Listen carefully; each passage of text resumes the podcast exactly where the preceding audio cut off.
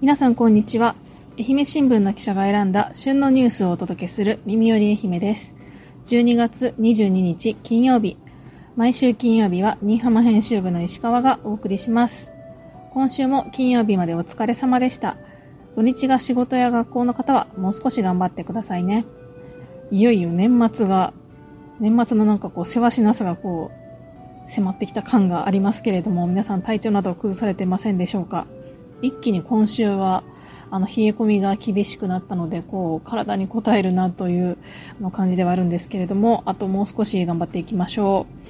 う、えー、さて私は水曜日に続いて今週2回目の登場となります、えー、何話そうかなって思ってたんですけどあの今週のあ、今週のじゃない。耳より愛媛の、あのー、年内の配信は12月28日木曜日までと、えー、なっておりますので、金曜日の年内の配信が、なんと今回が最後ということになりますので、えー、今回はですね、新居浜市の2023年のニュースをダイジェストでお送りしようかなと思います。本当は東洋の、えっ、と、自治体全部拾っていこうかなって思ってたんですけど、ちょっと時間がなくって、新居浜市だけでごめんなさい。えー、ぜひよろしくお願いします。それでは早速、新居浜市の2023年を振り返っていこうと思います。えー、2月、早速2月からですね、えっと、フットサルミラクルスマイル新居浜が愛媛県内で初めて F リーグに参入が決まりました。えー、ミラクルスマイル新居浜は、えー、2013年に結成したチームで、2018年から四国リーグに参戦。2021年シーズンはリーグ優勝と全日本選手権四国大会2連覇の2冠を達成して、え、過去4年間に全日本選手権出場などの F リーグ参入要件を満たして、え、満を持して F2 リーグに参入が決まりました。メンバーは東洋地方に住む21歳から39歳までのおよそ20人で全員が社会人、えー、働きながら、あの選手としてもこう活躍をされているということですね。で、この1年間こう初めて F リーグを戦ったんですけれども、チームはですね、12月24日今週の日曜日、アウェーで最終戦を迎えます。ここまでの成績は4勝1分け10敗、勝ち点13で、9チーム中8位と、あのー、伸び悩むというか、こう、リーグの高い壁にこう、まあ、当たった1年だったのかなと思うんですけれども、え、ー、と、ホーム8試合の平均観客数が458人と、あの、安定をしていて、こう、新居浜市内に、こう、フットサルを見に行くっていう文化がちょっと根付きつつあるのかなと思っています。チームは来季の、えー、観客の目標に平均500人という数字を掲げているということです。この振り返りの記事は今日22日の愛媛新聞にも掲載しておりますので、そちらもぜひ、えー、読んでいただけたらなと思います。はい、次行きます。3月28日、別紙銅山の近代化を支えた旧派手場水力発電所の一般公開が始まりました。えー、立地しているのは、えっ、ー、と、新居浜市の達川町にあるマイントピア別紙のちょうど川を挟んで向かい側にの県道沿いになります。発電所は1912年、別紙銅山に電力を供給するために創業を始めました。1970年に廃止されるまで別紙銅山の開発や住民の暮らしを支えた産業遺産となります。新居浜市では2010年に住友共同電力から発電所の寄贈を受け、2018年から耐震補強工事や周辺の整備を進めていました。見学がこう無料でできるということもあって、あの、たくさんの観光客の方がですね、見学に訪れているということです。はい。えっ、ー、と、続いて4月、新居浜市議会議員選挙が、えっ、ー、と、4月23日に行われました。現職は、えー、立候補した22人全員が当選して、新人は7人のうち4人が初当選を果たしました。国民民主党と参政党の新人がそれぞれ初の議席を獲得。投票率は43.60%で、2019年の前回の47.29%を3.69ポイント下回り、過去最低を更新しました。まあ、これはあの当時の耳より愛媛でも何回かあのニュースとしてお伝えしましたけれども、まあ、ちょっとこういろんなあの女性議員の数が増えたりとか、あの若い人が増えたりとかっていう、まあ、いい面もあのもちろんあったんですけれども、投票率がまあ、なぜこう、半分以上の市民が投票に行ってないというところで、まあ、これはちょっと問題だよなということで、あの、話したような記憶があります。投票率向上のための取り組みというのもですね、市選挙管理委員会ではこう取り組まれているんですけれども、こうもっとあのいろんな方が投票に行きやすい環境整備というのも期待したいところです。はい、えー、さて、新居浜市ではですね、こえーと、2023年こう痛ましい事件事故も発生した、え、1年となりました。5月16日、新居浜上部のぞみ保育園で奈良市保育中だった生後8ヶ月の男の子の乳児が給食で提供された刻んだ生のリンゴを与えられ、意識を失い重体となりました。愛媛県と新居浜市では、児童福祉法などに基づいて、この保育園を特別指導監査しました。国のガイドラインでは、喉に詰まらせないよう離乳食の完了期までは、加熱したリンゴの提供を求めていましたが、それが守られていなかったことなどを指摘しています。保育園では、一人一人の発達過程に応じた食事の提供や、職員間の情報共有を徹底するとした改善報告書を作成しました。新居浜市では6月に第三者委員会を設置しました。関係者らへの聞き取りなどを通じて事故原因の分析や発生後の園の対応の検証を続けています。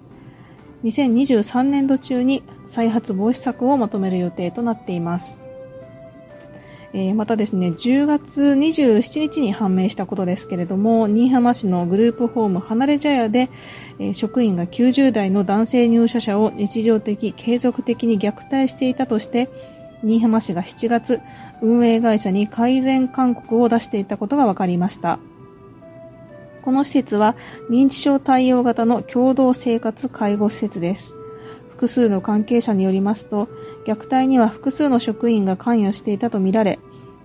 男性の部屋の前に机やついたてを置いたり、適切なケアマネジメントを行わないまま抗精神薬を服用させたりして行動を制限したということです。大声を出して怯えさせたほか、寝具を敷かずに寝かせる、体位の調整をせずに床ずれを生じさせる、栄養補給を怠り健康状態を悪化させるなどという行為もあったということです。まあ、本当にこう、あの、健康状態というか命がこう脅かされるような、あの、状況で本当にこの事件はこう許し難いなというふうに感じています。はい。まあ、一方でこう、あの、明るい話題も新居浜市にはこう、たくさんありました。まあ、その筆頭がこう、新居浜市在住のアーティスト石村義成さんのあの活躍かと思います。7月から9月に愛媛県美術館で開催された石村義成展生き物大好き、全長26メートルに及ぶ新作アニマルヒストリーなどおよそ200点を展示しました。県内外から多くのファンが足を運びました。で、これすごいのがですね、えっ、ー、と、県美術館の郷土作家の企画展としては過去最多の来場者数ということで、5万人以上が足を運んだということですね。そして新居浜といえばの新居浜太鼓祭りが10月16日から18日の日程で、えー、通常通り開催をされました。今年はその去年、えーと、中止となっていた上部地区の山根グラウンド統一寄せが4年ぶりに開催されるなど、こうあの通常通りというかコロナ禍前の例年通りのあのスケジュールで、え、開催されたお祭りとなりました。去年人同士の暴力行為が横行した地区もあのあったんですけれども関係者が暴力排除に向けて協議を重ねて、まあ、このままではこう祭りの存続に関わるという危機感で規約の見直しや運行ルートの変更などに、ま、取り組みました。まあ、この結果ですね、去年その暴力行為があった川西地区では、えーと、トラブルが起こらず平和運行に終わったんですけれども、川東西部地区で鉢合わせが1件起きるといって、まあ、完全にこう平和運行は達成はあのされなかったんですけれども、まあ、あの一歩前進かなというふうにあの取材をしてみて感じました。こう社会情勢がこう年々変わっていく中で、まあ、あのこのままの祭りであのみんなが楽しめるのかっていうところをこう真剣に考えていらっしゃる関係者の方もあのたくさんいるということをこの2年であのすごく実感をしています。去年や今年の祭りをこう振り返ってみて、まあ、今後の祭りがどうあるべきなのかっていうのをこう考えるきっかけになったらいいなというふうに感じています。えー、この太鼓祭りについては、えっ、ー、と、22日、今日ですね、の、えっ、ー、と、愛媛新聞地方面に年末記者ノートというところで、えっ、と、この1年に、こう、各自治体のこうトピックを振り返る、あの、連載をやっているんですけれども、そちらの方が、あの、今日たまたま新居浜市ですので、そちらも合わせて読んでいただけたらなと思います。さて、ちょっと駆け足になりましたけれども、2023年の新居浜市を、えっ、と、振り返ってみました。また来年はですね、こう、あの、市長選があったりとか、えっ、ー、と、東洋東部の、えっ、ー、と、豪雨災害から20年というあの節目の年ということもあるので、その関連取材が増えてくるのかなと思います。おそらく新居浜市にとっても、こう、一つ、あの例年よりかはこう節目の年になるのかなというふうに思っておりますので、2020年も、えー、しっかり新居浜市を見つめていきたいなと思います。はい、エンディングです。最後まで聞いていただきありがとうございました。あ、焦りました。一瞬これスマホでいつも収録してるんですけど、こう、9分ぐらいひたすら喋った後にアップロードできませんって最初表示が出て、撮り直しかと思ってちょっと焦りました。はい、無事できたのでよかったです。えっ、ー、と、来年は健康でいいパフォーマンスを発揮したいという秋山さんからの、えっ、ー、と、話題はおすすめの健康法を教えてくださいということなんですけれども、私も知りたいぐらいですね。なので、あの、秋山さんにおすすめしつつ、これはもう自分にもこう言い聞かせるつもりで、ちょっと言っていこうと思います。今年本当に感じたのは、マジで体がガチガチっていうことですね。なんかこう、動いてないし、滞ってるなっていうのはすごく感じてて、針治療とかも言ってるんですけど、なんかやっぱもうちょっと根本的に解決しなきゃいけないのかなというふうに思ってます。なので、もうおすすめしつつ私も実践したいなと思うのが、まずこう、ちゃんと運動をする。できるだけ歩くとか、あの、エレベーター使わないとか、そういう、あの、日常でもこうできることからちょっとやっていきたいなと思います。やっぱりこう、健康って言ったら、イコールこう体を程よく動かすということではないのかなと思ってます。自分で言いながらめっちゃダメージを受けてるんですけど、え、ー、と、私も頑張りますので、ぜひ秋山さんも2024年一緒に少しずつ体を動かしていきましょう。ということで、お願いします。